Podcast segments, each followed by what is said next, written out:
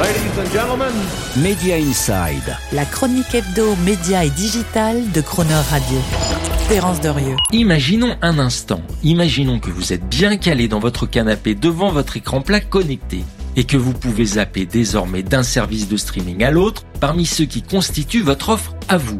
2, 3, 4 ou peut-être 5 abonnements auxquels vous avez souscrit et pour lesquels vous avez pris le temps d'évaluer, d'analyser et de comparer les thématiques, les contenus, le prix, l'accessibilité et les fonctionnalités jusqu'à constituer cette offre de télé bien à vous, la plus adéquate et la plus personnalisée pour profiter de vos programmes préférés et qui vous font rêver, aptes à satisfaire toutes vos attentes en termes d'éditorialisation et d'esthétique audiovisuelle. Bref, le paradis à l'écran dans votre salon. Le paradis ou plutôt l'enfer, car la télévision en streaming peut rapidement devenir un enfer au quotidien. À commencer par la galère de devoir sans cesse entrer-sortir d'un service à l'autre pour se faire une idée de ce que l'on souhaite regarder. Un zapping d'app en app qui peut encore plus tourner au cauchemar pour peu qu'au même moment votre débit internet fasse du yo-yo ou que l'accès au service choisi mouline dans le vide du fait d'un chargement au ralenti. Pour éviter ces galères, se généralise l'idée d'avoir tous les services auxquels on a souscrit et tout leur catalogue fusionnés dans une seule et unique interface. Cette notion de super bundle à l'ergonomie unifiée est plébiscitée par les utilisateurs d'abonnements américains qui, selon une étude récente de l'entreprise technologique Bango, seraient 77% à souhaiter fusionner leurs abonnements dans un service tout en un. Eh bien, ce souhait est en train de devenir réalité grâce à YouTube, qui expérimente grandeur nature aux États-Unis seulement pour l'instant son service Prime Time et qui est un peu dans le prolongement de ce que MyCanal ou Amazon Prime Video tentent de proposer partiellement. Mais là, avec un seul compte, Google en l'occurrence, qui centralise tous vos abonnements et leur bibliothèque dans l'interface et les index dans la fonction rechercher l'algorithme de YouTube.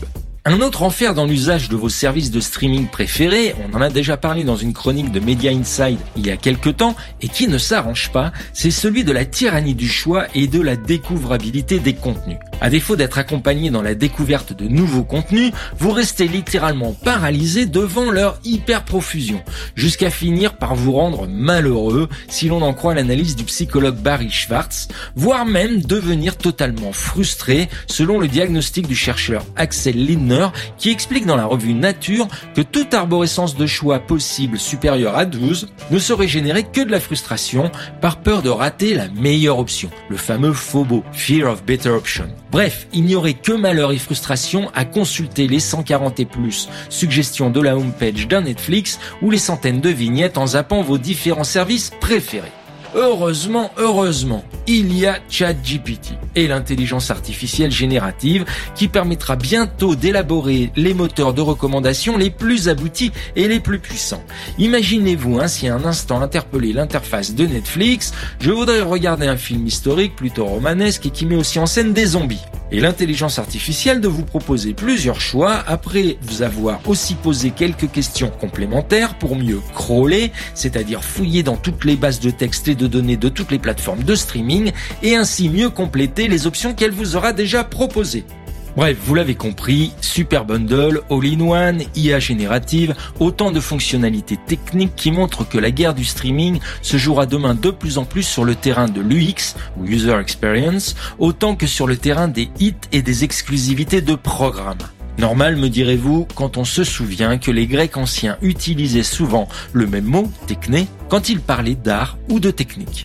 Media Inside. Terence Derieux, tous les mercredis à 7h45 et 19h45 et à tout moment en podcast. Cronerradio.fr